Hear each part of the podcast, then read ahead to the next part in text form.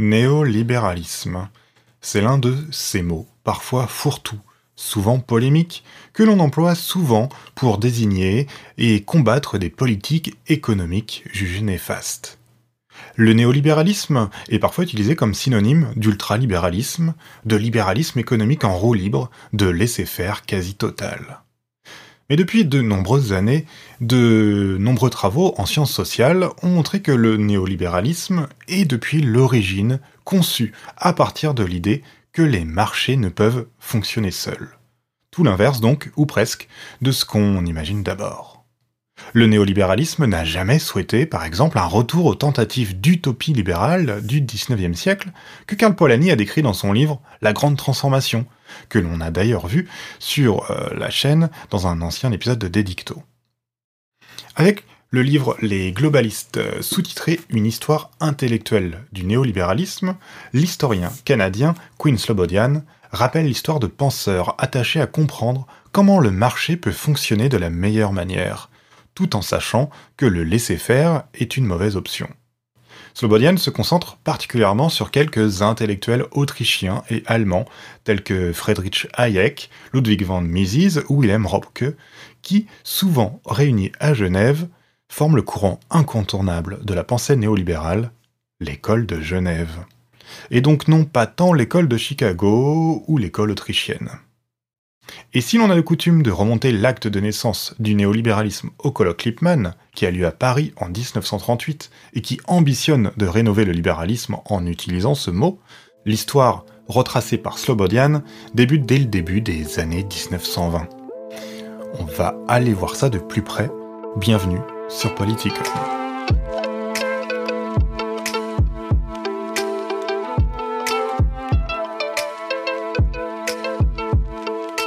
Dès le début de son livre, Slobodian met les choses au clair.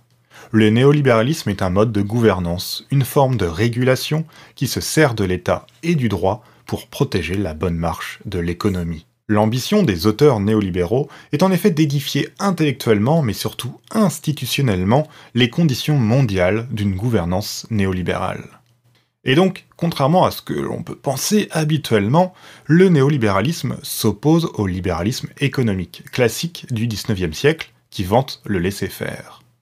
Et pour reprendre les analyses de Karl Polanyi, ce libéralisme-là, celui de l'école de Manchester, a cherché à désencastrer les marchés du reste de la société et du politique, à faire en sorte qu'aucune interférence ne vienne faire obstacle à son bon fonctionnement. Au contraire donc, les néolibéraux cherche à encadrer les marchés, ou plutôt à les engainer, comme le dit Slobodian, à les faire tenir dans un cadre international régulé par des institutions visant à les protéger. Le néolibéralisme ne s'occupe pas tant ainsi de l'économie que de la manière dont les États doivent fonctionner au niveau juridique. On retrouve une des thèses ici hein, de l'ordolibéralisme allemand, thèse selon laquelle l'État doit assurer le bon fonctionnement du marché et de la concurrence le néolibéralisme de l'école de Genève étant cette thèse au niveau mondial, et c'est pourquoi il peut être considéré pour Slobodian comme un ordo-globalisme. Mais au fait, contre quoi s'agit-il de protéger l'économie de marché? Eh bien, autour des années 1920, après la fin des grands empires et de la Première Guerre mondiale, le dispositif de l'État-nation est sorti grandi, et avec lui une certaine idée de la souveraineté nationale, et de la démocratie. Mais c'est un problème pour certains penseurs et économistes. Pour quelques-uns d'entre eux, qui ne s'appellent pas encore les néolibéraux, la sphère publique nationale et influencée par le jeu démocratique risque d'empiéter sur le bon fonctionnement du marché. L'idée est que le monde fonctionne pour eux sur deux niveaux, sur deux sphères séparées. Celle de la sphère publique, de l'État et du droit, l'imperium, et celle de la sphère privée, le dominium, le monde de l'économie et de la propriété. Imperium, l'État et le droit, le dominium, les marchés. Ici, Slobodian reprend une distinction élaborée par le juriste et philosophe nazi Karl Schmitt. Et si Schmitt, de son côté, déplore ce double monde entre Imperium et Dominium, les néolibéraux entendent se servir de l'Imperium pour mieux servir le dominium, bref, utiliser de manière optimale le droit et l'État pour lutter contre des politiques démocratiques et nationales capables de faire obstacle au bon fonctionnement des marchés. Ce que cherche le néolibéralisme, c'est en fait un équilibre entre le marché mondial et l'ensemble des États-nations.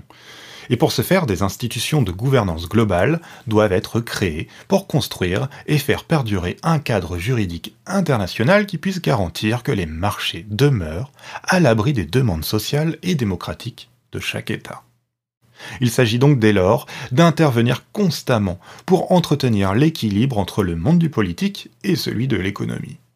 Du point de vue juridique, le droit international doit prévaloir sur les droits nationaux en ce qui concerne le fonctionnement de l'économie. La démocratie et l'idée de nation peuvent, ok, demeurer tant qu'elles permettent de garantir la paix ou qu'elles produisent des changements qui ne bouleversent aucunement le jeu économique mondial.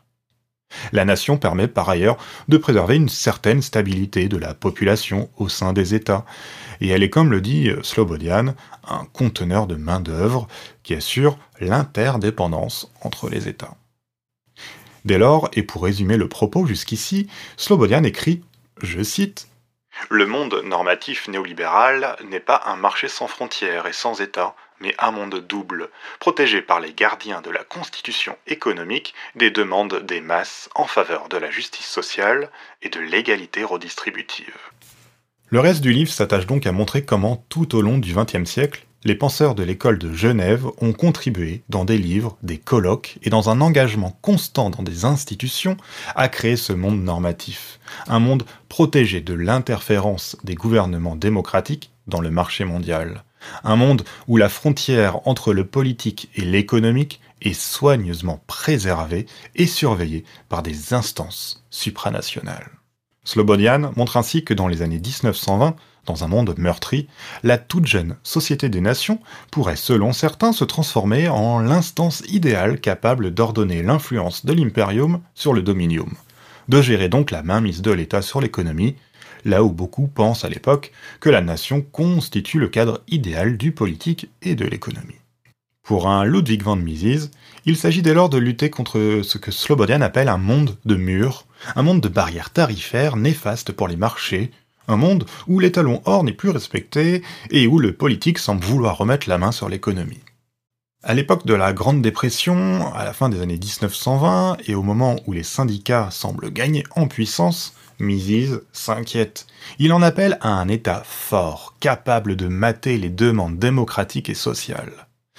Bon, c'est vrai, pour lui, la démocratie a quelque chose d'utile. Elle donne aux masses l'impression que leur voix est entendue. Elle garantit donc un certain ordre social en empêchant que surviennent des révoltes. Mais bon, dès lors que cette utilité de ce système se perd, à savoir garantir la stabilité, la démocratie peut être évacuée. On peut alors imaginer dans l'esprit d'un Mises la volonté de façonner ce que Slobodian appelle une osmanisation du monde, en référence aux travaux du baron Haussmann, qui a consisté à créer des grands boulevards à Paris au XIXe siècle, des lieux larges où l'on pourrait consommer sans pouvoir construire des barricades et se révolter. L'idéal néolibéral est ici en germe, un monde globalisé de marchandises et de consommateurs dont on dénie la possibilité de protester. Une dizaine d'années plus tard, c'est en concluant le colloque Lippmann de 1938 que le mot néolibéralisme est choisi pour synthétiser les travaux et la volonté de rénover le libéralisme. Walter Lippmann, c'est ce journaliste américain qui pensait qu'il fallait abandonner le laisser-faire et penser l'économie non pas à partir de chiffres et de prévisions, mais d'un ordre juridique.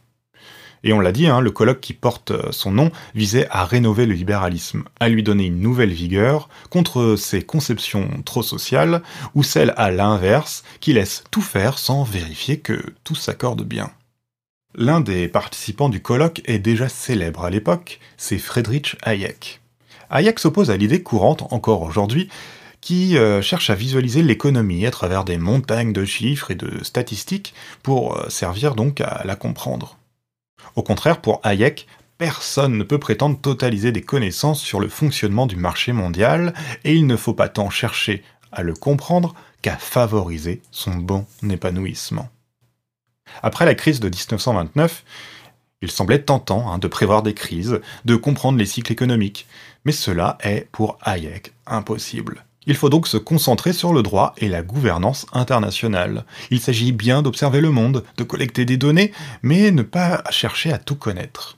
l'ignorance est utile, car c'est d'elle que l'équilibre des marchés peut se former. L'ordre économique est spontané, il est incompréhensible, il est seulement possible de contrôler son cadre, de créer des institutions qui ne le décrivent pas, mais qui le protègent. Hayek développera ce point dans son œuvre majeure, Droit, législation et liberté, parue dans les années 1970. Il y développe, rappelle Slobodian, une métaphore cybernétique pour montrer que l'ordre économique s'autogénère.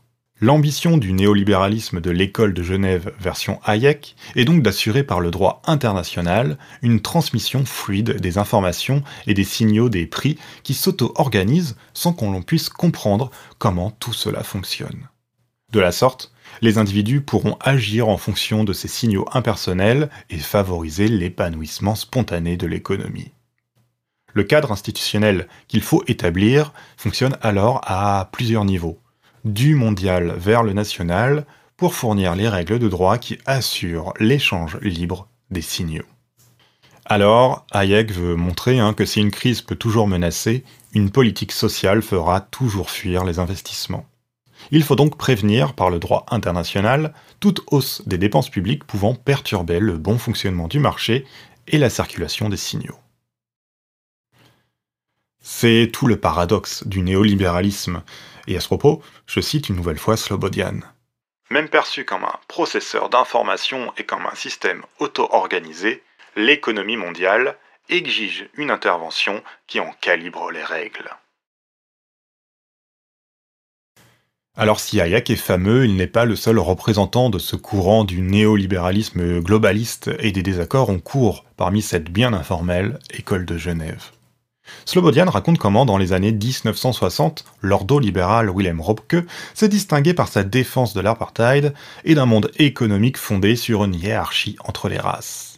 Hayek s'est opposé à de telles vues, sans pour autant approuver de politiques de sanctions économiques contre les États racistes, sanctions qui peuvent, dans l'esprit néolibéral, perturber la constitution des marchés. Alors des oppositions se sont fait également jour entre ceux que Slobodian appelle les constitutionnalistes, qui privilégiaient une approche progressive et qui admettaient des cadres continentaux de règles encadrant les marchés, et d'autres qui étaient les universalistes, qui ont souhaité d'emblée un cadre mondial et voyaient d'un mauvais œil toute nouvelle segmentation de l'économie globale. La discorde est apparue un très tôt, dès la première réunion de la fameuse société néolibérale du Mont Pèlerin en 1947. Cela portait notamment sur l'opportunité que pouvait représenter pour l'économie la construction d'une fédération européenne, et oui déjà à cette époque. De son côté, des décennies plus tard, l'ambition universaliste a semblé se concrétiser quand le GATT, le GATT, ou en français donc l'accord général sur les tarifs douaniers et le commerce, s'est transformé en OMC, en l'Organisation mondiale du commerce, dans les années 1990, ce qui a constitué quelque part l'apogée de la pensée du globalisme néolibéral. Mais, mais la volonté de construire un monde de peuples sans que le peuple puisse donner de la voix, à tempérer le phénomène d'une mondialisation néolibérale qui rêvait de s'achever. En 1999, les manifestations de Seattle ont rappelé qu'il existait un autre globalisme, un altermondialisme forcément aux antipodes du néolibéralisme de l'école de Genève. Alors, avec ce livre, Queen Slobodian retrace l'histoire de cette école de pensée qui a voulu, sans jamais vraiment y parvenir, imposer un ordre au monde. Un ordre juridique permettant de protéger les marchés des aléas nationaux et démocratiques. Le néolibéralisme de Genève s'appuie donc sur un interventionnisme du droit qui encadre pour mieux éviter des interventionnismes sociaux et démocratiques. Il engaine donc l'économie pour mieux la libérer des contraintes du politique. Et si le néolibéralisme n'est pas sorti complètement victorieux malgré des succès à la fin du XXe siècle, il n'est toutefois pas d'effet, loin de là, et comme Slobodian l'indique dans d'autres écrits qui ont suivi la parution de ce livre, il peut même s'incarner dans des gouvernements autoritaires que l'on se plaît à qualifier de populistes de droite ou de démocratie illibérale. En réalité, on a affaire là à des courants nationalistes du néolibéralisme, comme dans la Hongrie d'Orban par exemple. Je vous mets ça en description. Sur la chaîne, sur YouTube, vous pouvez retrouver l'épisode 2 de Politicon, paru en 2016, il y, a, il y a quelques temps déjà, sur le néolibéralisme. Je revenais à ce moment-là sur l'opposition à l'État-providence, sur la conception de Hayek et sur l'interprétation du néolibéralisme par Pierre Dardot et Christian Laval. Alors, n'hésitez pas à partager cet épisode sur euh, les réseaux et euh, si ça vous dit, pouvez soutenir la chaîne et le podcast sur Utip. Si vous êtes sur YouTube, n'hésitez pas à liker, à commenter et donc, comme je le disais, n'hésitez pas non plus à partager cet épisode à toutes celles et ceux que ça pourrait intéresser. En attendant la prochaine fois, comme d'habitude, portez-vous bien.